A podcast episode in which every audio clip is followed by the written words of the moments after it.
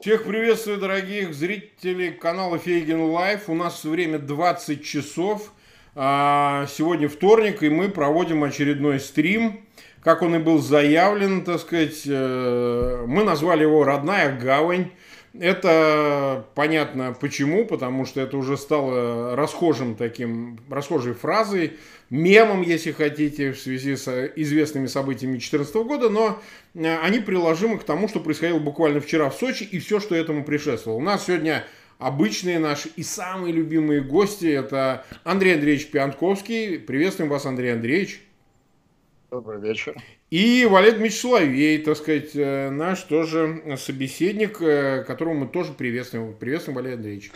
Добрый вечер. А, значит, перед тем, как мы перейдем, собственно, к обсуждению заявленной темы, я напомню, у нас сейчас быстро растет количество в эфире зрителей, больше двух тысяч уже смотрят, 1200 э, лайков. Я, как обычно, прошу, пожалуйста, вы разместите ссылки на этот эфир в своих аккаунтах в социальных сетях, группах, а, для того, чтобы к нашему эфиру присоединилось максимально большое число людей, которые поучаствовать могут в этом эфире, ну, в крайнем случае, они посмотрят этот эфир в записи.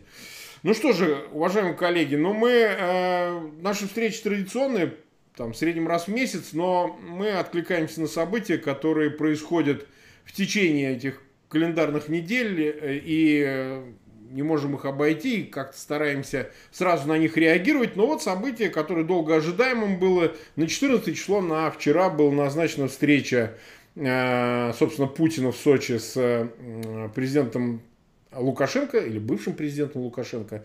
И, собственно, все ожидали с нетерпением этой встречи, поскольку воспринималась она как, э, ну, такая сдача суверенитета Белоруссии значит, Кремлю, на милость Кремлю. И э, в этом смысле разные эксперты и наблюдатели дают оценки тому, что там произошло.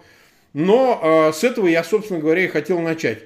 Слово я хотел предоставить э, Андрею Андреевичу. На ваш взгляд, вот то, что так долго ожидалось, что Беларусь падет, что называется, и Лукашенко свою личную безопасность и будущее с ней связанную – разменяет на суверенитет Беларуси, сольет, грубо говоря, как у нас принято выражаться, Беларусь на милость Москве и тем самым обеспечит себе все, что он хочет, э, избавившись от страхов, э, которые преследуют любого диктатора, так сказать, 26 лет сидящего на должности, узурпирующего власть, или же все-таки э, ситуация осталась неопределенной. Как на ваш взгляд, Андрей Андреевич, параллельно с тем я прошу развернуто на ваш э, взгляд, изложить также точку зрения о последствиях того, что там происходило.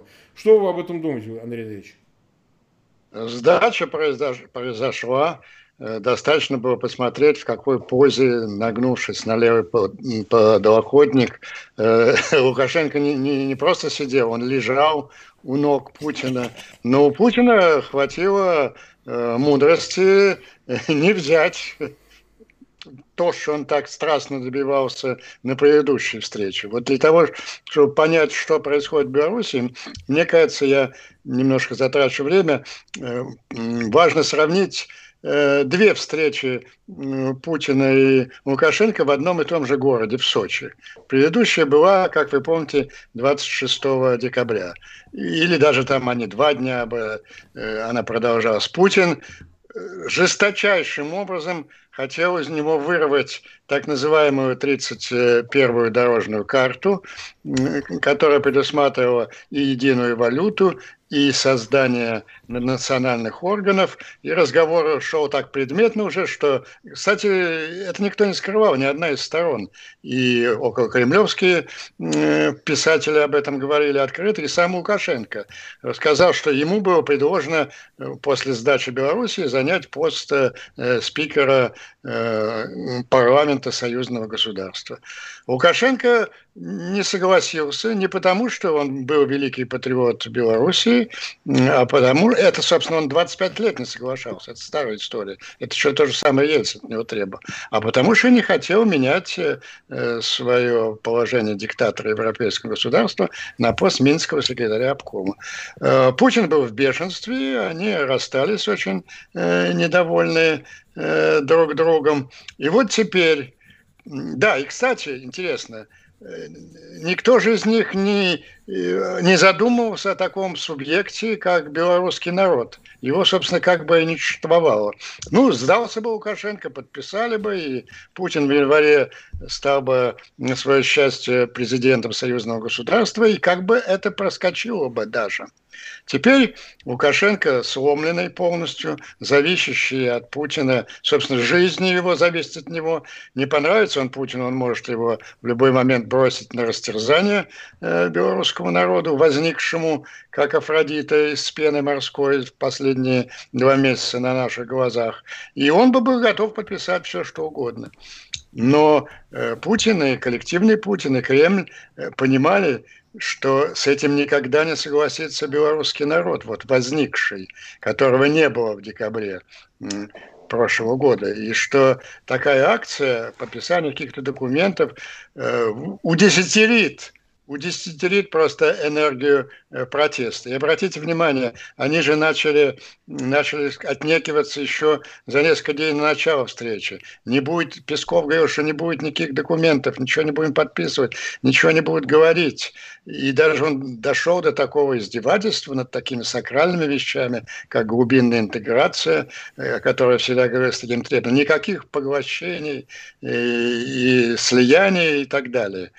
На, на встрече э, Путин подчеркивал, что Э, вот эти войска, которые там идут на маневры, они обязательно уйдут на базу. Наконец нам показали уже совершенно дурацкий мультик э, на следующий день, как обещанные э, Путиным в свое время резервы правоохранителей э, в полном составе э, удаляются в места своего постоянного э, базирования. И, между прочим, мы впервые узнали, что они были на, на белорусской границе. Угу. То есть все страх перед белорусским народом. Вот что двигало, э, я бы не скажу обеими диктаторами, а одним, потому что вторым уже ничего не двигало. Он уже был полный, так сказать, э, пластилином э, в руках Путина и, и был бы на все согласный. Вот по существу вот смеются, сегодня смеялись на этих шоу кремлевских о послании Тихановской, которая сказала, что господин Путин, вы имеете в виду, что любые договора, соглашения, которые будут подписаны, они будут отвергнуты белорусским народом. Да, домохозяйка, неизвестно сколько голосов получившая, но прислушались они, э, прислушались они к Тихановской. А вот к ее подруге по сопротивлению э, Веронике Цыпкало. Цыпкало. Они не пришли, а это другой тоже интересный сюжет. А Цыпкало чуть ли не как такой плач Ярославная э, к Владимиру Владимировичу Варягу. Дорогой Владимир Владимирович, вы интеллигентнейший, умнейший человек. Э, пожалуйста, значит, поддержите нас против Лукашенко, и белорусский народ до конца жизни будет вам обязан. Вот это два основных сюжета. Первый вот вывод, что э, белорусское общество, белорусская политическая нация обрела субъектность, и э, злейший враг независимости Беларуси, Путин, понимает, что он никогда не сможет э, навязать Беларуси э, полный аншлюс. А второй вопрос – Э, ну, я просто не буду долго маячить перед нашими зрителями, слушателями. Я тоже потом на нем остановлюсь. Э, э, вот э, про кремлевские силы, которыми, очевидно, являлись и Бабарика, и, и Цыпкало, которые, собственно, были, конечно, порождены Кремлем после того э, страшного разочарования Путиным э, Лукашенко. Почему э, Путин, тем не менее, не предпочел как бы попытаться опереться э, на них – а связал себя уже с таким токсичным активом, как Лукашенко. И если первый вывод, который вы меня просили выводы сделать, первый, что э, Аншлюса уже не будет никогда, а второй, что э, каждый день пребывания Лукашенко у власти, пользующегося поддержкой Путина, а это теперь очевидно всему белорусскому народу, резко Э, резко ухудшает отношение белорусов э, к России и тем самым резко ухудшает э, все шансы России на степень влияния в Белоруссии. Но тем не менее Путин на это пошел. Спасибо, Андрей Андреевич. Нас уже смотрит 7800 почти человек, 2300 с лишним лайков. Продолжайте свою работу, уважаемые зрители, помогайте нам. А, а, а, вот я хотел, Владимир Дмитриевич, но а, помимо того же вопроса, который я вам адресую, я хотел добавить, угу. на ваш взгляд, Владимир э, какой был генезис за эти месяцы, а мы обсуждаем Беларусь, что называется, с начала этого года практически, в том же составе, да. плюс с другими экспертами и так далее. То есть э, мы прошли путь от декабря, когда фактически ему был поставлен ультиматум э, Лукашенко, и он значит, э, вызывающе повел себя, там, покинув Москву и предприняв усилия по сближению, я напомню, с американцами, приезжал Помпео в Минск, это все не случайно было, открыли, значит, представительство, долгое время закрытое Соединенных Штатов, вплоть до там поставок нефти, разговор шел через Клайпецкий порт, и вот, значит, выборы, их исход 9 августа, массовые протесты, в самый канун их интервью Гордону, который дал, э, значит, Лукашенко, вы помните, он там велся абсолютно франдерски, что с Путиным он вообще языка не нашел, Ельцин был лучше, э, белорусы перегорели к союзному государству. И вот теперь вот это, значит, сидит э, с растянутой ногой, как гусары перед дамами, значит, из-за висящей сбоку сабли и записывает за ним, как северокорейский вариант такой, значит, что говорит кормчий значит, Чучхе, ему он, значит, все записывает. Так вот, генезис позиции Беларуси и генезис Москвы, вот что она хотела, или оно осталось неизменным? Потому что вот Андрей Андреевич говорит, что вроде бы аншлюса в ближайшее время не будет, а вот действительно ли изменились ли планы Москвы в отношении Беларуси и ее поглощению? Как вы думаете? Э, спасибо за вопрос, Марк. Я всегда с удовольствием слушаю Андрея Андреевича потому что я получаю такое академическое наслаждение. Это вот для меня пример человека, который на кончике пера открывает планету. Что Андрей Андреевич руководствуется внешними наблюдениями. У меня положение несколько лучше, могу в том числе ориентироваться на некую инсайдерскую информацию. Mm-hmm. Я начну вот с конца, с самой встречи, а потом э, расскажу о том, что ей предшествовало и как изменялись позиции сторон. Значит, э, ну, одну часть мы видели, это вот пресловутый кредит на полтора миллиарда долларов, который выделяется России и Белоруссии. И вообще-то это была главная цель Лукашенко, и он был рад и счастлив. Ему нужны были деньги, критически нужны. И он был просто в восторге, как ребенок. Но была вторая часть, о которой нам, естественно, не сообщали. Но вторая часть касалась как раз не аншлюза, не говоря, так сказать, терминологии Кремля, не плотной интеграции. Вы знаете, речь шла о том, что Путин сказал Лукашенко, у тебя два месяца для решения политического кризиса, а вот потом мы поговорим. Но для Лукашенко два месяца, равным образом, как и для Кремля, вы понимаете, что это дистанция огромного размера. Ну, это фактически стратегический выигрыш по нынешним временам. И этот выигрыш сопровождался вот теми демонстративными жестами, которые Андрей Андреевич упомянул. Это обещание вывести войска после учений и действительно отвод того самого пресловутого стратегического резерва.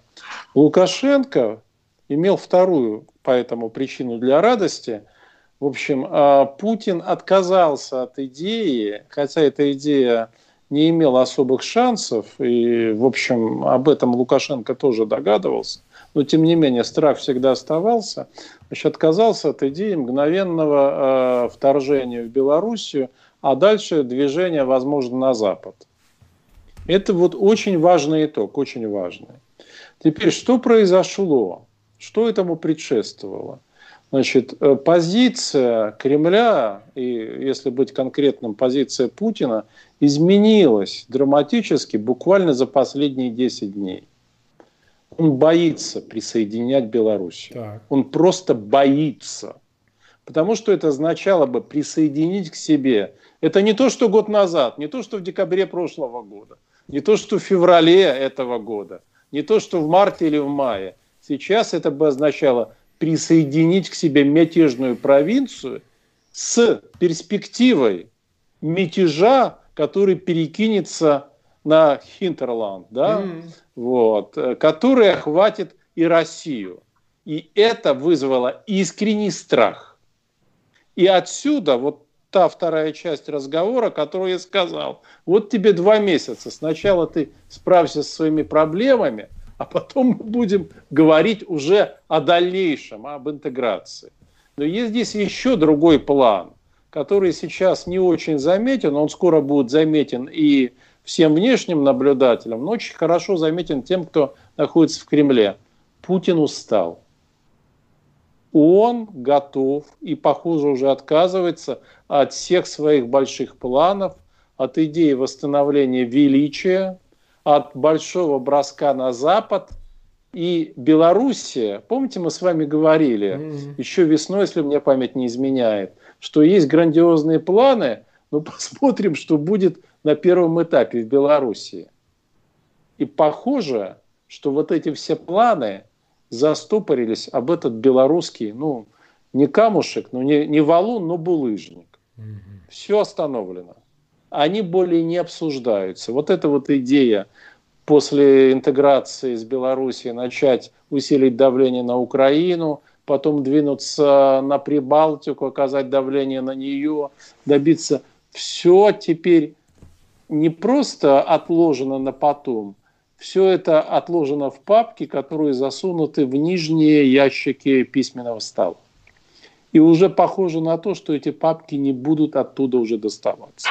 Почему они не будут доставаться? Есть очень важный критерий. Возможно, Андрей Андреевич что-то об этом скажет или узнает попозже. Значит, э, окружение Дмитрия Анатольевича Медведева сейчас не безуспешно устанавливают контакты с частью истеблишмента демократической партии. Угу. Они устанавливают контакты, они их установили, эти контакты. И речь идет о чем? Естественно, о том, как демократическая администрация в случае победы Байдена отнесется к транзиту власти в России в следующем году. Угу. Не когда-то в отдаленном будущем, а в следующем году. Интересует, э, ну, первая проблема, не будете ли вы ужесточать санкции? Москва заявляет, ну, это не официальное заявление, что, мол, мы готовы на некие уступки. Э, характер, форма, размер уступок пока не высказывается. Ну, а если вы, значит, э, не готовы пойти нам навстречу, чертовы демократы, то мы имеем возможность на вас сказать давление через компромат. А слив этого компромата ожидается, на, возможно, на этой неделе, возможно, на следующей, но опять же, как мы с вами говорили, э, под чужим флагом, через Украину. Значит, это первая и вторая часть э, того, что очень аккуратно предлагает российская сторона. Кстати, все это делается санкции это очень важно, президента Российской Федерации. То есть это никакая не там сепаратная инициатива Дмитрия Анатольевича, как вы понимаете, ничего подобного в помине быть не могло, просто. А вот, а как вы отнесетесь к тому, если повторится гамбит 2007 года? Угу. Я не шучу. Я не шучу. Значит, э, насколько я знаю, американские собеседники – пока не выказали своего отношения к этому всему, но в душе, и не только в душе, они относятся не просто скептически, а крайне саркастически и даже раздраженно.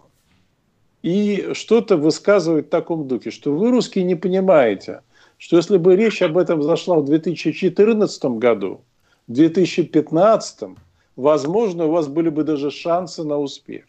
Но в 2020 году вы находитесь совершенно в другом положении. Равным образом, как и мир сейчас выглядит иначе, а все, что вы сделали, вы сделали для того, чтобы вызвать ожесточение и раздражение в этом западном мире. Вот, значит, поэтому, если резюмировать, э, задача поглощения Беларуси, да, плотная интеграция, она действительно отложена. Э, формально она отложена на два месяца, но я думаю, фактически это означает, что к ней вряд ли удастся вернуться, что вызывает тихое, кстати, раздражение у ряда а, ну, по крайней мере, у одной группы значит, российского истеблишмента, силовой, причем именно у молодых силовиков, mm-hmm. те, которые постарше, да, они, в принципе, не против, они готовы даже с этим смириться. И второе, что все это увязано, Белоруссия увязывается с э, проблемой транзита системы и перехода верховной власти в Российской Федерации. То есть здесь есть прямая зависимость. И вот этот транзит – сейчас для российской элиты не Белоруссия, да, не большие геополитические планы, на транзит. Это проблема номер один. Проблема первостепенной важности. Но, Марк? А, да, Вайнович, смотрите, но это можно трактовать как некое стратегическое отступление, потому что, ну, условно говоря, ну, время сжато, многое происходит очень быстро, да, там от начала года да. до нынешнего сентября не так много времени прошло, каких-то там больше полугода, но а значит ли это, что это стратегическое отступление вызвано только э, персональными личными проблемами Путина, да, либо это общий план, который, ну, под грузом тех проблем, которые возникали по ходу, и они усугублялись только. И в данном случае мы сейчас еще на Навальном поговорим, и перспективы санкций за использование Э, значит, э, в нарушении конвенции химических веществ и так далее, и так далее.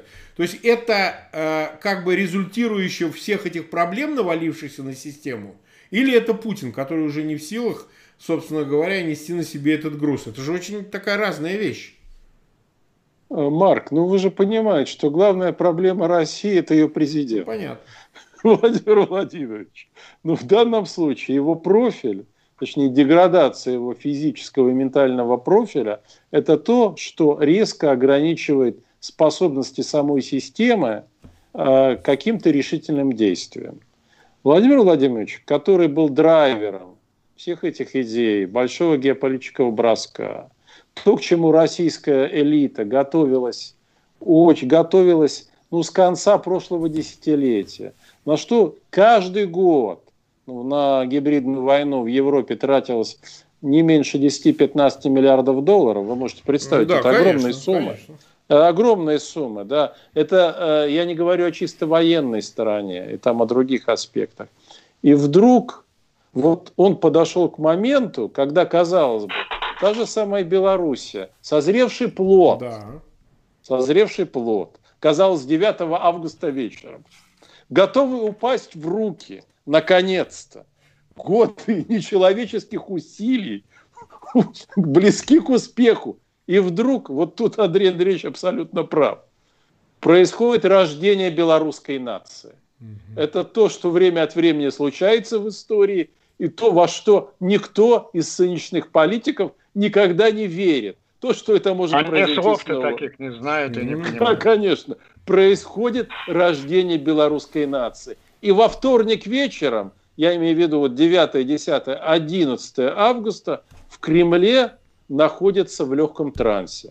Они наблюдают за тем, чего они не ожидали. Они понимают, что последствия этого непредсказуемы. И они начинают думать о том, чтобы... Ну, есть, есть всегда группа бешеных, которые говорят, нет, мы потеряем Белоруссию, завтра там будет, к Новому году там будут ну войска ну, да, НАТО. Поверьте, эта позиция есть она существует. Другое дело, что она перестала пользоваться такой поддержкой. Вот здесь работал такой естественный процесс, который описывал еще Оскар Вальд. Помните, что новые идеи побеждают не потому, что люди убеждаются в их правоте, а потому, что вымирают их противники. Драйв теряется не потому, что объективные факторы э, в большом количестве скапливается против, а потому что носители этого драйва начинают его терять физиологически. И это очень интересно, когда описывают состояние, нынешнее состояние вождя, вождя в кавычках, да, понятно. и говорят, у него главное желание – это покой. Угу. Вы, говорит, это не тот человек, который принимал решение в 2014 году. Это совершенно другой физиологический и психологический человек. Угу. Совершенно не тот. Значит, то, что касается, вот вы, Марк, там упомянули санкции, драму, которая связана с Алексеем Навальным, Владимир Владимирович это особо не пугает, лично его, лично его. Но как, как и в случае с возможным вторжением в Беларуси, это пугает окружение. Это пугает окружение. Причем это история, которая развелась буквально на пустом месте, которая приобрела э, глобальный характер, чего они никак не ожидали. Они надеялись, что удастся спрятать концы в воду, что у них достаточно компромата на западных политиков, компромат, который вынудит их молчать. Ну и хотели, как всегда, а получилось хуже, чем обычно, да. понимаете? Вот. Э, но это не означает, что они сейчас дадут слабину. Нет, они будут как раз на понтах с распальцовкой. Да, мы вас э, там видели. И я думаю, что вот сейчас мы должны ожидать от нашей российской пропаганды э, сообщения о том, что в деле Навального обнаружен украинский след. Ну, понятно. Потому что эта логика подсказывает, что без украинского следа здесь никак не может обойтись. У них ничего Женщина... без украинского следа не может обойтись. Ничего никогда не обходилось, да. да. Хорошо, евреев не вспоминают. Ну, евреи сейчас не модно. Валерий Дмитриевич, сейчас не модно. Евреи вроде помогают там местами, поэтому евреи, Нет, они отодвинуты на периферии. Да. Евреи сейчас на периферии, но евреев достанут. Евреи в свою очередь ждут. Значит, а, Андрей Андреевич, вот возвращаясь к вопросу, вот о чем я хотел сказать. Все-таки вот перекинуть мостик между Белоруссией Э, стратегической проблемы, которая стоит для Москвы, она не снимется. Да, отступление, отказ от э, вот такого аншлюса быстрого, но э, и вдруг вот это укрупнение проблемы, так сказать, э, э, масштабирование ее э, через отравление Навального. Я вполне допускаю, что Навального собирались отравить давно, и подошло, все так совпало, 20 августа отравили Навального, а 9 августа прошли выборы в Беларуси. Но если принять любую из этих концепций, поговорим о последствиях. Вот как э, позиция по Беларуси, как отравление Навального э, в части, касающейся санкций и в евроатлантическом разрезе, может найти свое выражение в ближайшее, что называется, время. Как вы думаете, какими будут последствия и что на что наложится? Вот скажем так. Ну, давайте все-таки закроем давайте. белорусскую. Да, пока. давайте. Белорусский трек, как говорят наши гемошные дипломаты. Э, Белор... Вот то, чем мы согласились с Владимировичем о роли белорусского народа, ну так он совершил исторический и геополитический подвиг по существу. Он не только спас свою страну, но и остановил вот этот безумный проект Четвертой мировой войны, э, реванша за проигранную третью, преодоление крупнейшей геополитической катастрофы XX века э, и так далее. Э, вот это в ответ всем э, нытикам на российском телевидении, которые упрекают э, белорусскую, э, белорусскую революцию, что вот что это люди ходят кругами, никаких результатов, повестка, повестка не расширяется. Повестка вышла на глобальный мировой геополитический уровень сначала закрылась перспектива Аншлиса, и следующие э, последствия э, э, всего проекта геополитического реванша. Почему я обещал остановиться на вопросе, мне кажется, очень важный. Почему Путин, он, кстати, перекликается с тем, что Валерий Дмитриевич говорил о 10-11 э, августа в Кремле. Они действительно столкнулись э, с совершенно непонятным. И явно работало два сценария и две реакции. Сейчас почти, кто, почти все забыли о странных событиях эм, во вторник вечером после выборов, когда вдруг началась атака на Лукашенко. Да-да-да. Э, вот такой есть великий э, советский русский музыкант и в то же время путинский хауй Спиваков. Вдруг Вдруг ему пришло в голову возмутиться зверствами Лукашенко над демонстрантами и бросить э, с презрением в лицо Лукашенко какой-то там орден, который он получил. В таком же духе выступил Познер, тоже известная фигура. Более того, приехал э, представитель молодого поколения, некий человек, которого они на своих шоу всегда представляют, легендар, наш легендарный военный корреспондент Александр Коц.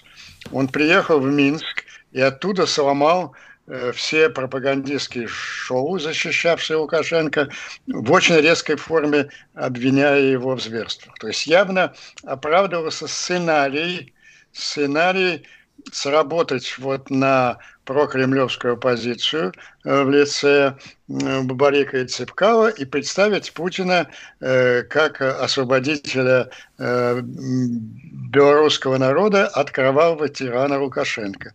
Вот такой сценарий вообще позволял Москве достаточно приход к власти близких к ней сил и, в общем, продвижение вот этой программы глубинной интеграции не э, уже не, не до упора, до создания абсолютно унитарного государства, но какие-то важные моменты там и экономические объекты они давно хотели все по своим Ротенбергам распределить и много чего. Такой сценарий был очень выгоден и политически. Кто бы мог придраться? Путин, освободитель, освободитель белорусского народа. Я думаю, что вот вчера вечером в, воскрес... в субботу э, Вероника Цыпкава в рамках этого сценария и взывала Э, к Путину. Они с самого начала на него работали. Но сработал личный страх Путина, который он, э, им стали руковод... принять его решение в эти роковые дни, там, 10 реза, сыграли не имперские инстинкты, а личная безопасность собственной задницы. Этот комплекс Каддафи, которого преследовал после гибели Каддафи. Он же, этот комплекс послал его э, в Сирию, там нет там никаких геополитических интересов, просто чтобы это не повторилось с осадушкой то, что было с Каддафи, потому что в его мозгу это э, последовательность Каддафи, Асад, а дальше я, Путин. Он категорически не мог допустить прецедента с падения э, Лукашенко, падения диктатора в результате народного восстания. Несмотря на то, что вот этот вариант, о котором я говорил, он гораздо выгоднее был бы русским, русским имперцам. И я думаю, там была ожесточенная борьба, но он схватился за собственную задницу и теперь связал себя э, с Лукашенко уже до конца, безусловно, того, и судя по тому, что рассказывает Валерий Дмитриевич своего собственного.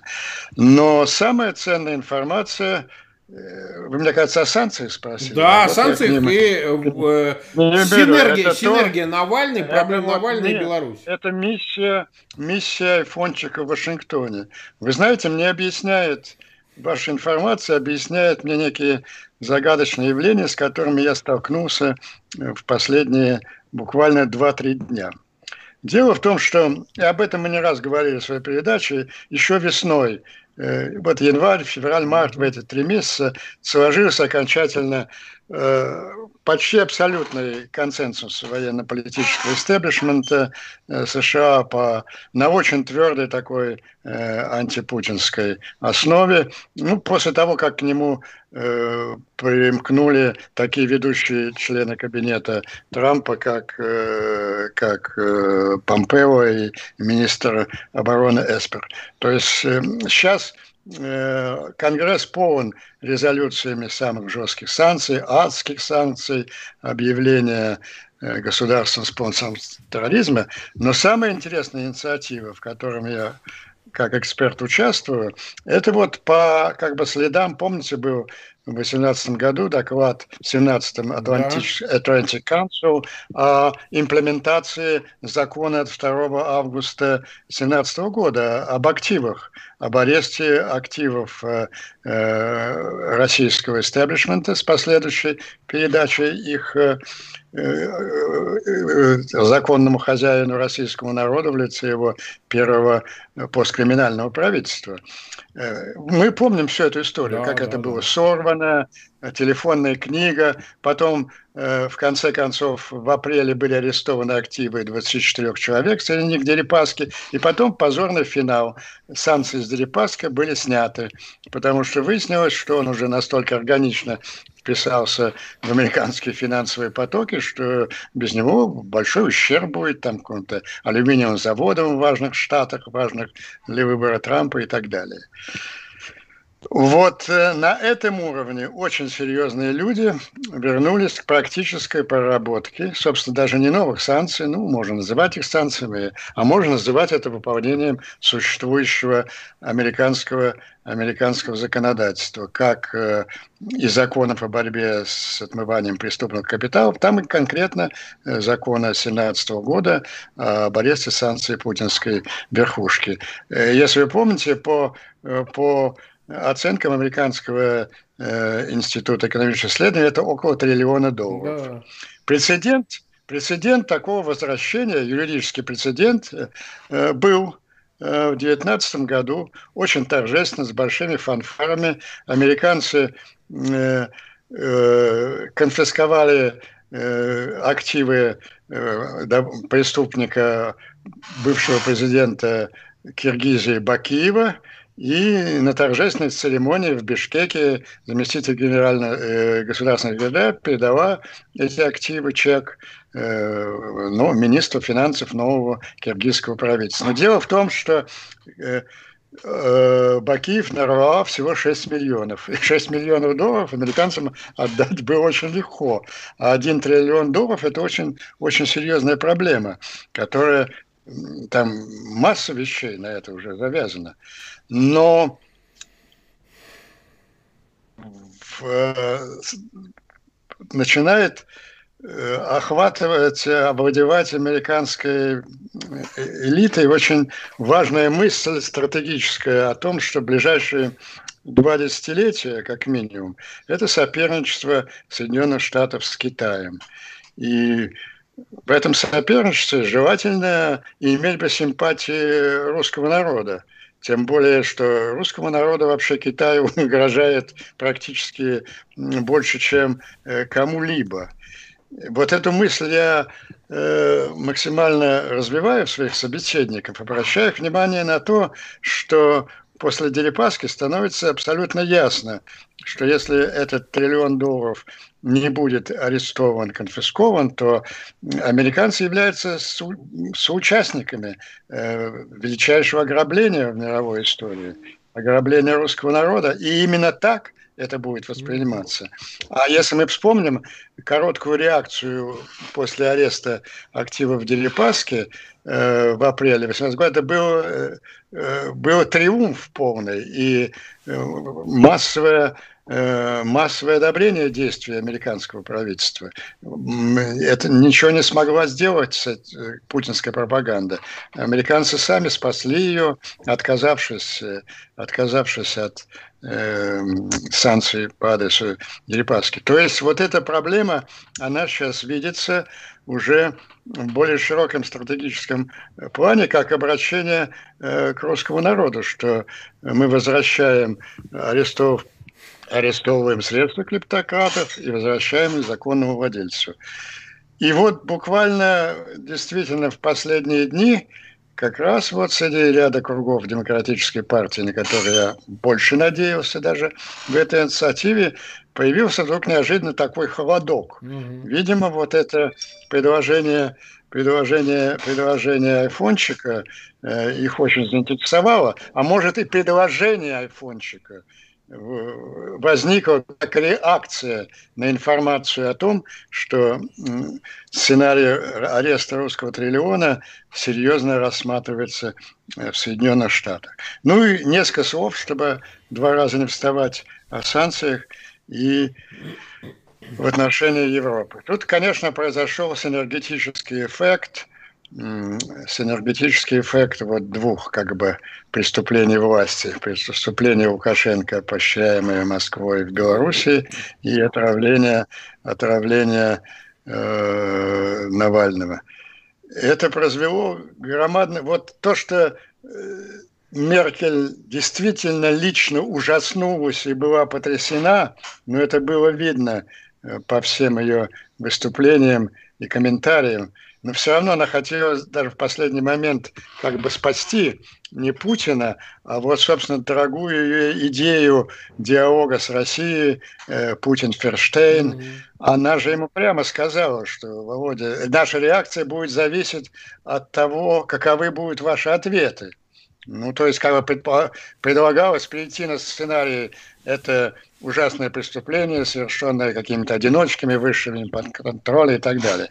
Ну, мы видим, что э, реакция это гопников такая же э, была, как, э, как с Скрипалями. Кстати, ведь совершенно ясно, что демонстрация вот этих двух мерзавцев, там Мышкина или Чепига, кого-то, по телевидению, она же, это же был совершенно очевидный месседж. Да, это сделали мы, а вы нам, а вы нам ничем не можете ответить. И вы никогда не докажете, да, это мы сделали мы. То есть в Москве возобладала снова линия, да, это мы, да, это мы отравили Навального. И попробуйте доказать, э, э, что это не, э, что это не так. И попробуйте это доказать. Это действительно вызвало шоковую реакцию в Германии все это нарастает с каждым днем. Я думаю, что э, Северный поток будет отменен. Кстати, это не имеет, э, как наш друг Тихий несколько раз нам объяснял, не имеет никакого экономического значения сейчас. Он и так не будет доведен до конца. Но это громадное, громадное политическое, психологическое ну, значение ну, конечно, для Меркель или, или всего, или всего немецкого немецкого политикума. Это просто конец эпохи Путин-Ферштейн. И не только эпохи Путин для немцев. Это же линия э, полувековая. Это с восточной политики Бранта. Это вот с того ощущения, которое в Германии называется благодарностью Горбачева. Но благодарность России за условия объединения Германии. Ведь а, Англия и Франция, они категорически были против объединения Германии. Помните знаменитую да. фразу Митерана «Я так люблю Германию, что я хочу, чтобы их, их было две». И, и это потом интересы немецкого бизнеса. Все это полувековая традиция э, очень глубокого и политического, и экономического сотрудничества э, с Германией, с Германией и, и Россией. И это все они сейчас готовы бросить. Это нужно было очень постараться. Ну и последняя вишенка на торте. Мы, как уж мы с вами поносили этого Макрона последние вот полтора да. года, потому что его, его политика действительно была абсолютно угодническая по отношению к Путину. И вот этот человек звонит Путину, чтобы сказать ему, господин президент, вы убийца. Это был единственный повод этого телефонного звонка. Он звонил, звонил ему, чтобы сообщить, что вот мои спецслужбы принесли мне абсолютно достоверные сведения, э, полученные в французской лаборатории, что Навальный был, был, был отравлен э, усовершенствованным видом новичка. И тоже он, наверное, все-таки в этом разговоре надеялся услышать что-то вот типа того, на что надеялась Меркель, но услышал такую же наглость и хамство. Э, я думаю, что э, Европейский Союз сделал очень серьезные выводы. Да позвольте, за последнюю неделю э, Риббентропу нашему указали на двери из Парижа и из Берлина. Это не бывало в дипломатической практике. Для него, для Риббентропа, это первый шаг э, на пути к судьбе своего знаменитого предшественника. Так. А, нас сейчас смотрит 17 191 человек, прибавляется, продолжает цифра, уже 17 225. А, почти 5 тысяч лайков стоит. Ну, ребята, мы продолжаем эфир, мы 44 минуты в эфире. Пожалуйста, все-таки ссылки на этот эфир разместите в своих аккаунтах в социальных сетях и группах. Везде раскидайте, потому что эфир действительно интересный. Тут много существенных выводов, которые дают понимание того, что происходит. Смотрите, Валерий Дмитриевич, к вам теперь, к санкциям. Вопрос ведь как остро стоит. Ну, я в свое время, как раз в период 2018 года, с Андреем Андреевичем в этот момент встречался, когда он работал в группе Асмунда Фрида. И было понятно, что ну вот-вот, так сказать, санкции будут, все к этому идет, все сложилось и так далее. Но все-таки что-то останавливало. Останавливало вот отсутствие вот этого последнего повода. Вот в случае с Навальным можно ли его расценивать, а, для Запада, как действительно последняя уже капля, но дальше уже некуда. Дальше нас уже травить, условно говоря, будут. Я имею в виду вот этих западных лидеров, там, их э, представителей истеблишмент, представителей спецслужб, разведсообщества и так далее. Королевских особ. Королевских особ. Да, ну что там, помазал ручку. Вы представляете, как работает эта штука? У меня здесь выступал в эфире Вил Мирзаянов, один из разработчиков в свое время, там, а, три с лишним десятилетия назад этого новичка. Ну, волосы дыбом. Это действительно штука такая абсолютно запрещенная и эффективная. Понимаете, помазал, и все, и через кожу пошло, и чик-брык, и тебя нету. А, это ну, а. как Кивелиди. Кивелиди его убили как раз Рим. И, и этот подлец выступает во всех каналах. Да просто конченый крупнейший... гандон, я вам так скажу. Значит, он теперь экспертом у них убийца выступает. Рассказывает про то, что Навального другим отравили. А, значит, э, и Б, это вот сам э, про Запад мы сказали. А что Москва? Потому что вот этот триллион, о котором идет речь, и действительно под этим есть основания. Кстати, с демократами давно сотрудничают э, там от Чубайса э, так сказать, до э, представителей семьи, это вообще не секрет, они всегда работали э, с Юмашев, в частности, с демократами, это не секрет. Ну, а, так сказать, э, Медведев, он как примыкает к этому, он э, плотно целовался, что называется, с Обамой и его окружением. Вот для этих людей, понятно, это болезненно. А что с Путиным, что с его мобилизационной группой? Все деньги там. Значит, насколько они готовы под э, воздействием вот таких адовых санкций, да, адских санкций, и возможные аресты этого триллиона, значит, изменить всю стратегию своей политики на запад, на восток и везде, где только возможно, и пойти на какую-то попятную. И насколько глубоки, на ваш взгляд, должны быть эти санкции, чтобы это произошло? Да, Марк, это отличный вопрос, особенно в первой части. Какие же санкции все-таки Запад готов использовать? И у меня очень серьезные сомнения, что Запад готов использовать адские санкции, угу. по крайней мере сейчас. Так. Вот, по счастью, Навальный жив, но это снижает уровень возможного ответа. Я уж прошу извинения за такой угу. цинический э, комментарий, но это так объективно выглядит. Это первое. Второе – риторика очень жесткая. Там говорят об акте Навального, да. и не только в Соединенных Штатах, об этом уже говорят и в Евросоюзе. Но что реально будет сделано? Реально речь может идти о том, чтобы заморозить Северный поток-2. Но он и так заморожен. Угу. Понимаете, это значит бросить чемодан, тот самый пресловутый чемодан без ручки. Вот, и можно его смело бросить и сказать, пусть он пока здесь полежит, до лучших времен. Что еще не очень понятно. Вот не очень понятно. Я последние дни несколько раз беседовал с западными дипломатами, и у них у самих нет понимания того, а для них очень важная проблема, они мне ее формулировали так. Мы бы не хотели потерять возможность диалога с Россией. Мы бы не хотели потерять возможность диалога э, с Путиным. Да, мы все понимаем, но тем не менее. И вот как они будут проходить между этой Сылой и Харибдой, когда соображение морали, здравого смысла, безопасности, вот очень правильно сказали о безопасности, требуют жесткой реакции, но есть страх. Они действительно боятся и Россию, они боятся Путина, они э, не исключают самых жестких с их точки зрения реакций. Э, там речь идет не только о силовом ответе, а о шантаже. Потому что считается, и не безосновательно считается, что э, с помощью усилий разведки Кремлю удалось накопить значительный объем компрометирующего материала на ряд ведущих ключевых европейских политиков число этих политиков включает, в частности, президента Макрона. Угу. Ну, мы видим, что пока это его не... не ну, понимаете, да. одно дело сделать реприманд словесный, да. а другое дело перейти к каким-то конкретным да. санкциям.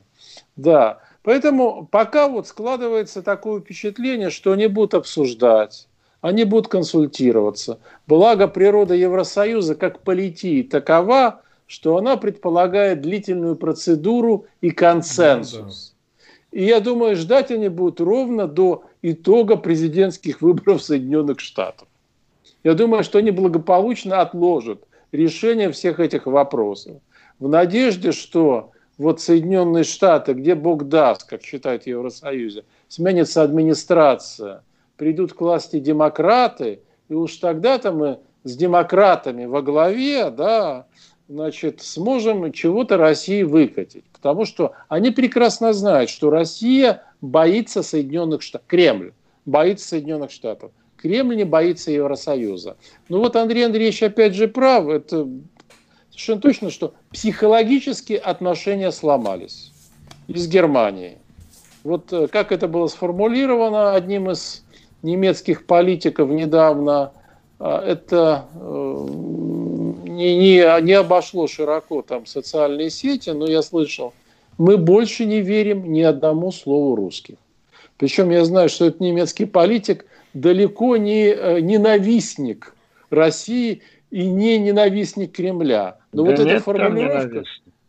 Мы больше ни одному слову русских политиков мы не доверяем.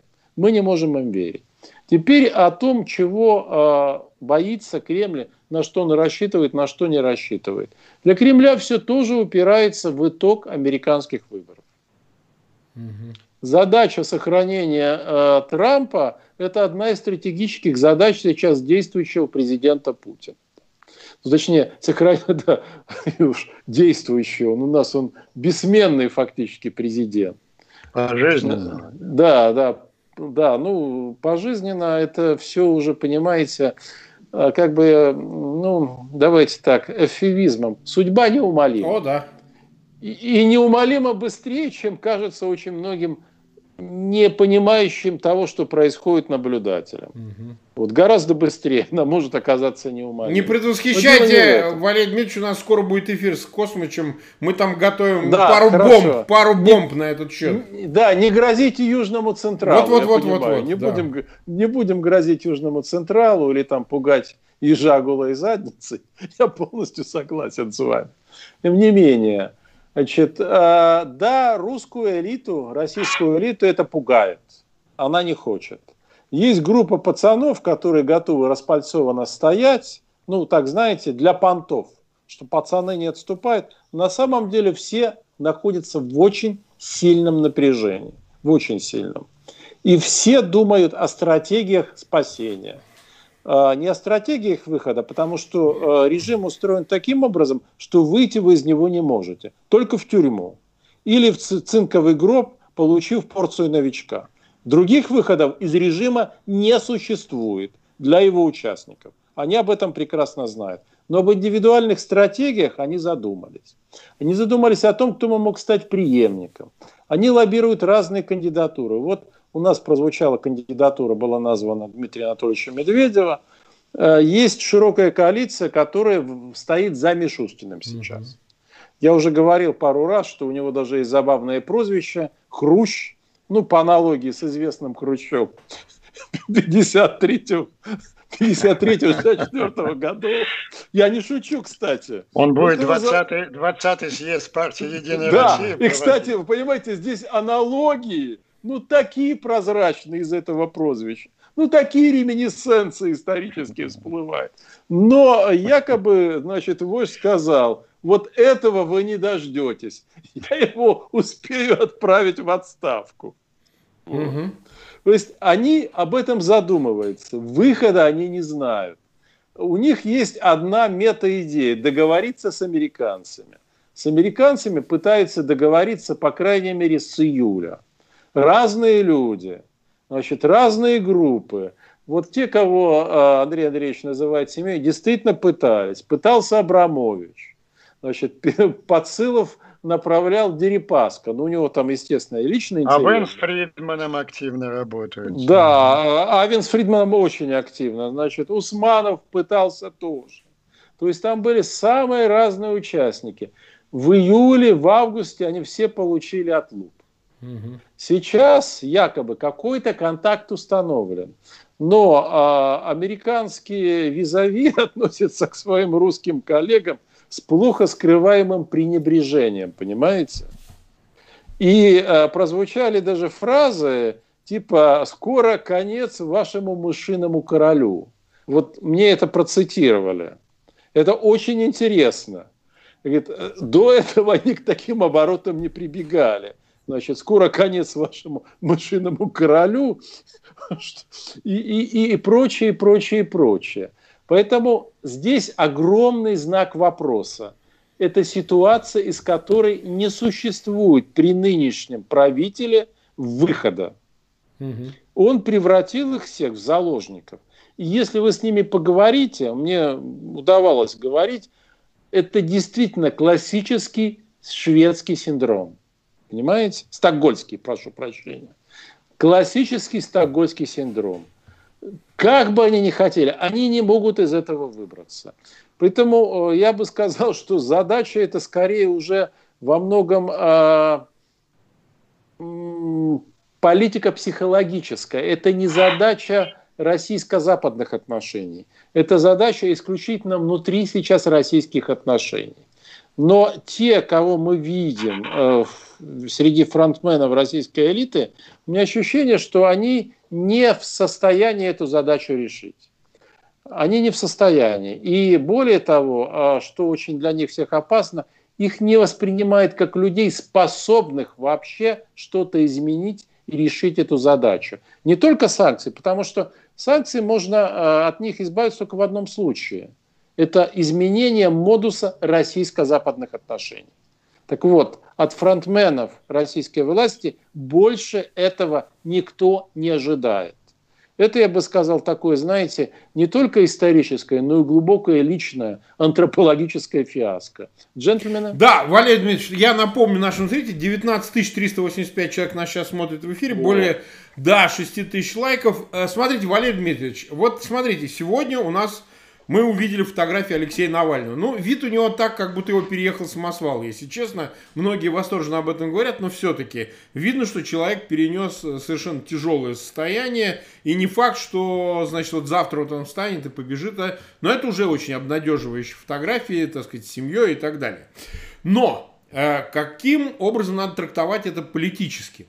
Э, человек, судьбой которого сейчас занимаются конкретно лидеры ряда европейских государств. Его судьбой интересуются заокеанские лидеры, да, значит, Байден по его поводу говорил, там, ну, Трамп вынужденно говорил, значит, и, э, собственно, британцы в лице Джонсона, э, президента, э, премьер-министра Великобритании, значит, тоже его судьбой озабочены. То есть, вы понимаете, человек, э, многие говорили, и я как-то когда-то с ним говорил, с Навальным, он же ведь действительно до этого событий вообще ни разу не выступал ни в одном парламенте, не ходил в ПАСЕ. Ну вот он так понимал свою патриотическую позицию внутри российского протеста, что он не должен иметь коммуникации с западными лидерами, с американцами. Да, вдруг скажет, что он агент ЦРУ, и тогда все равно, правда, об этом говорили, но он этот аспект своего э, положения, да, общественно значимого, он э, старался как-то обходить, игнорировать, чтобы его не упрекнули, что он с Западом имеет, ну, аффилированные такие какие-то особенные отношения, и что он не русский политик, не русский лидер, а он какой-то такой наймит шпион, ну, как принято в риторике пропагандистской в России и вообще подобных режимов, когда это все происходит. Сейчас мы видим, что Навальный, там, э, вышедший из комы, переставший пользоваться ИВЛ и так далее, скоро поедет и будет выступать в Бундестаге, что с неизбежностью произойдет, наверное, да, значит, поедет за океан встретиться с новым президентом Байденом, если тот станет президентом, я не знаю. Но шанс так велик, что он после 3 ноября поедет через океан и, так сказать, с ним пообщается. Ну, понятно, что тут и с Макроном и так далее. Все его примут и все будут с ним разговаривать. Более того, сегодня действительно на высшем уровне ЕС было заявлено, что санкции будут, скорее всего, именными. Они будут называться списком Навального или там актом Навального, ну, неважно. То есть Навальный становится ну, э, не в полном смысле, но равноапостольной фигуре по легитимности принятия на международном уровне решений в отношении Москвы ничуть не меньше, чем какие-то фигуры, сопоставимые с самим Путиным. Вот хочу и сейчас сделаю так, что в список санкционный внесу вас, двух ублюдков или трех, которые вы лично, так сказать, дел наделали. В том числе, кстати, и пропагандистов. Судьба Симонян, Соловьева и им подобных сейчас на соплях висит, я вам точно говорю. Зная Алексея Анатольевича, он не применет воспользоваться, сказать, что эти создавали атмосферу агрессии, значит, ненависти и несут на себе известную долю ответственности за гибель Немцова, за мое отравление и так далее, и так далее, и так далее. Вопрос заключается в следующем. На ваш взгляд, насколько эта э, ситуация для Навального является, ну, что ли, смотринами, с одной стороны, Запада, как на потенциального э, э сменщика Путина, какую-то альтернативу, ну, такая Тихановская, если хотите, или же там, не знаю, Гуайдо, да, с какой-то уже набирающейся долей э, альтернативной легитимности. И насколько он готов вообще вот эту роль на себя принять, потому что при определенных обстоятельствах он ведь может занять позицию Тихановской или там Гуайдо, неважно, кто за кого голосует, это выборов нет в России. Э, и насколько эта схема, учитывая, что он заявил, что хочет вернуться в Россию, насколько она рабочая, насколько она эффективная, вот создание альтернативной легитимности в его лице. Марк, ну, мне кажется, в вашем вопросе э, пространном, ну, он хороший. Ну, это тем, рассуждение, да. Да, рассуждение, да, но он кроется ответ. Вот все, что вы изложили, мне кажется очень дельным. Угу. Дельным, да, ну, позиция Навального, мне кажется, по-чечески понятна. Меня пытались отравить в России, меня спасла Германия. Кто друг вообще? Ну да, спасибо, да, буду там, мстить. А, любого нормального русского человека любого, да, потому что это злодейское покушение. Это Германия, это в целом Запад. Меня предлагают, мне предлагают выступить, конечно, это сделаю. Я расскажу о том, что происходит в России.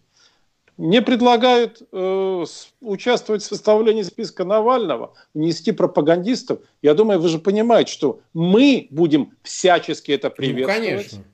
Голосовать за это обеими руками и считать это законным, справедливым и абсолютно необходимым. И список должен быть составлен сейчас, Конечно. до того, как власть в России изменится, чтобы эти люди знали, что именно их ожидает.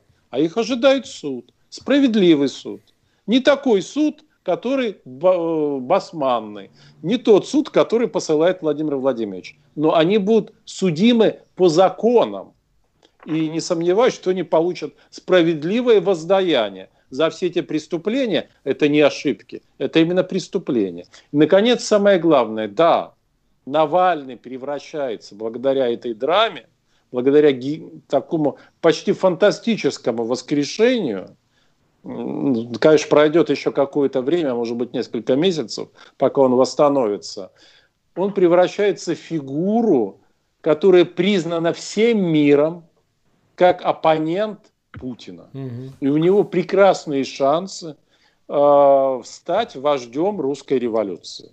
Я подчеркну, э, речь не идет ни о каком голосовании. Ну, Мы с вами понаблюдали за голосованием. Да, да, да. Значит, 11 триединым днем голосования мы понимаем, что власть в России падет только вследствие революции. И другого пути здесь совершенно точно не осталось. И Навальный готовый вождь этой революции. И в отличие от Ленина, да, который тогда фигурировал под псевдонимом там, а, значит, а, да Николай, ну, да. Ленин, да, да, да, да, которого никто не знал, в общем, по большому счету. Мы видим готового политика уже мирового уровня, глобального уровня. Да, Такова стартовый реальность. капитал у него повыше, чем да, у Ульянова в 17 Да, ну даже просто сравнивать не можешь. Даже без денег немецкого генштаба, я бы так сказал. И без пломбированного вагона. И без пломбированного вагона. Слушайте, это все, вот в этой доске, да, кости бросал Кремль, и то, как он бросил кости, смело полностью диспозицию. Она полностью начинает меняться. Это так просто фантастически. как в белорусском сюжете. Э, да, очень, очень похоже. Поэтому, Марк, вот все, что вы сказали, скорее всего, будет реализовываться. Вопрос о том, э, с какой скоростью, угу. какие возникнут осложнения, какие побочные линии и тому подобные вещи – Но пока вот все выглядит таким образом, именно как вы описали. Я думаю, что это тот алгоритм, которым и надо будет пользоваться. Да. Джентльмены. На нас смотрит уже больше 20 тысяч, 20 тысяч 435 человек. Андрей Андреевич, вот скажите, э, на ваш взгляд, э, в этой ситуации, вот то, о чем я поговорил с Валерием Дмитриевичем, вот эта альтернативная легитимность, да, путь Гуайдо, путь Тихановской, путь таких политиков, которые создают систему двоевластия через приобретение легитимности от улицы, не от каких-то фиговых голосований, которых все равно нету. В России вот они опять единый день голосований. Вот Валерий Дмитриевич не даст соврать. Он 1 июля здесь у нас на пеньках голосовали. Им дали шанс, этой власти дали шанс соблюдать процедуры. И более того, люди сейчас уже понятно, которые говорили, ну слушайте, давайте пойдем там проголосуем, пусть все будет чисто. Власть сама отказалась от этого способа нормального цивилизованного диалога с обществом. И теперь э, Навальный э, явочным порядком значит, демонстрирует эту альтернативную легитимность. Просто она до, до конца еще не понята. Они надеются, что мы его грохнем, вот, и мокрого места не останется. А тут вдруг выжил. Но помимо того, что дадим вам ответ, Андрей Андреевич, сейчас уже Представляю, в какой центрифуге катают, значит, его отравители, исполнители формальных, которые не довели дело до конца. Я их разбирать на молекулы сейчас. Они станут плотным материалом для, значит, химических реакций, для создания новых видов новичка, я так думаю. Потому что у них там э, за такие вещи, так сказать, э, по лапам дают «Будь здоров как». Но вот на ваш взгляд, все-таки роль Навального и его место в данном случае в международном аспекте делегитимации нынешнего режима и приобретения этой легитимности им самим? Я отвечу вам своей узкой позиции человека, живущего в Соединенных Штатах и работающего здесь на благо своей родины. Вот, возвращаясь к тому вопросу, который задают э, иностранные дипломаты Владимир Дмитриевич, они мне тот же вопрос задают. Ну а как же? Мы же, нам нужно сохранить э, диалог с Россией. Я им пытаюсь объяснить, что диалог э, с Путиным, извините. Да, с Путиным, Нет, с Путиным. неверный вопрос диалог, обязательно им нужно сохранить диалог и расширить с Россией. И вот первым шагом, крупным шагом в этом диалоге с русским обществом, это было бы принципиальное решение о аресте русского триллиона, объявлении их законным собственником русского народа и, и юридических процедур по возвращению законному собственнику. И я еще до этого происшествия с Навальным – Э, думал над этим вопросом, каким образом здесь э, э, поддержать те американские круги, которые придерживаются именно этой точки зрения, я спрашивал себя, а вот кто из русских людей известен каждому конгрессмену Соединенных Штатов или каждому э, эксперту в think Вашингтона? Это четыре человека. Это Навальный, это Ходорковский, это Каспаров и это Карамурза. Угу. Вот моя идея была, чтобы каким-то образом собрать этих четырех людей на некий тур. Самое подходящее время, между прочим, октябрь, разгар избирательной кампании. И несмотря на э, миссию айфончика, я все-таки надеюсь, что можно э, из комитет избирательный Байдена заразить этой идеей, чтобы он включил это в пункт своей платформы. Кстати, это хорошо будет для него для полемики, полемики с Трампом, который чей, чей кабинет, вернее, один человек, между прочим, э, свел к нулю весь этот э, закон 17 года, это министр финансов Мюнчин. Потому что в Америке реализацией санкций занимается министр финансов.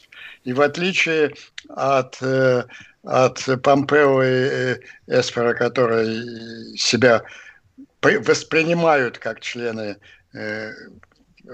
deep state глубинного государства, а не как команды Трампа Пирожи. Мунчин – это человек э, близкий Трампу, и, естественно, с его подачи он вставлял палки с колеса и лоббировал, в частности, снятие, снятие санкций с Дерипаски.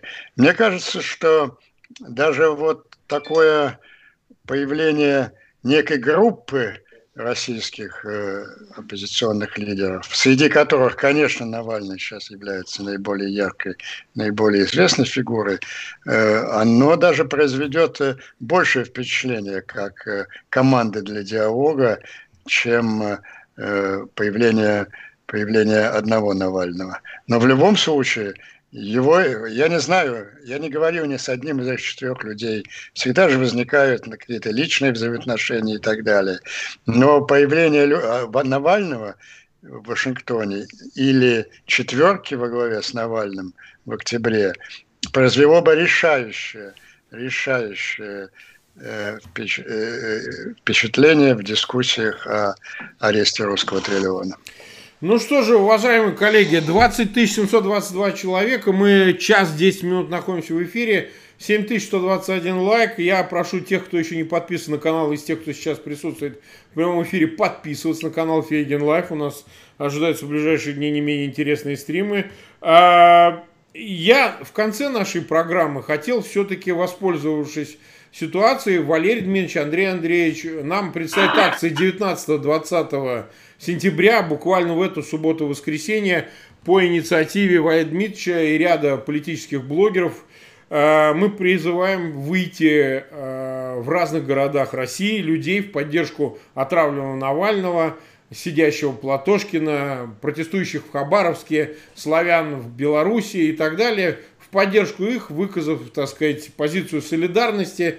Э, в 14.00 в главных местах так сказать, своих городов, в Москве в том числе. Есть два канала Nexter и Russian Next, да, которые будут... Russian, Russian Next. Russian Next, Russian Next, Russian Next да. Телеграм-каналы, которые будут координировать э, эту общественную инициативу. Ну и слово тогда а, предоставляется а, Валерию Дмитриевичу, чтобы ну, он нам пояснил дополнительно, что-то сказал. Ну и Андрею Андреевичу тоже.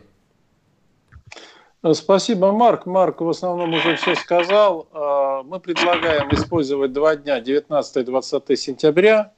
А, рекомендуем 19 сентября 14.00. А, на телеграм-каналах, которые Марк обозначил, там список городов с местами, куда мы рекомендуем выходить. В Москве это будет Тверской бульвар, не памятник Пушкину, но Тверской бульвар. Что мы предлагаем? Цепочку солидарности, мы хотим ее на Тверском бульваре организовать. Цепочки солидарности, кормление голубей, прогулки. И там, где уж совсем стрёмно, где уж выходите на местный Арбат в 14.00 и включаете на своих мобильниках песню Цоя «Перемен».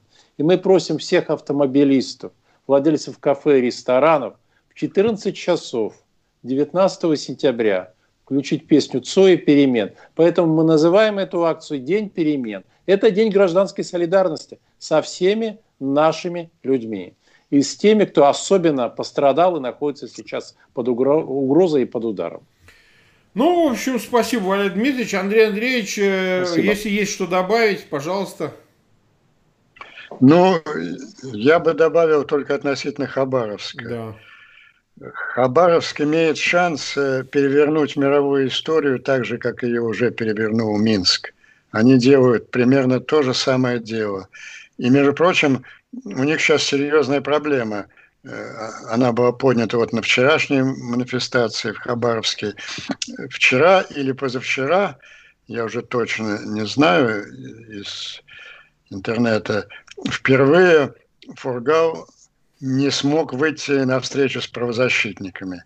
А до этого он их э, э, предупреждал, что поднимайте сразу всех, когда, если я не появлюсь на встрече, значит, со мной что-то э, произошло. И вы же знаете последние события. Выпущен под домашний арест основной ну да, свидетель, в кавычках, да. из которого он болен раком, и из него несколько месяцев выбивали это объявление, и в конце концов выбили. Теперь что-то случилось. Но давайте не дадим все-таки совершиться еще одному политическому убийству. Ну что ж, спасибо, Андрей Андреевич, спасибо, Валерий Дмитриевич. Мы, конечно, к этой теме еще вернемся до субботы, до первого дня акции 19 сентября. Напоминаю, что действительно такая форма акции, она дает возможность не нарушать законодательство. Это тоже не менее важно, потому что э, силы у общества надорваны, и поэтому, конечно, многие задают вопросы, как и что, ну, э, обойтись без э, знамен, флагов, политических лозунгов, дабы не давать повода расправиться с вами так же, как это происходит в Беларуси. Нужно для начала хотя бы людей собрать. Нужно, чтобы они почувствовали, что они не одни. Вот с этим огромная проблема в этом разобщении. Так что мы призываем хотя бы начать с этого для того, чтобы ощутить, что действительно гражданское общество живо, что несмотря на то, что на него бросили эту бетонную плиту, что сопротивление в России никогда не прекратится, что эту власть никто и никогда не примет из тех людей, которые считают, что у них есть ответственность за страну. Так что мы призываем вас принять в этом участие. Спасибо огромное, Валерий Дмитриевич. Спасибо огромное, Андрей Андреевич. Да. Обязательно снова увидимся. Спасибо зрителям. До скорых встреч. До встречи.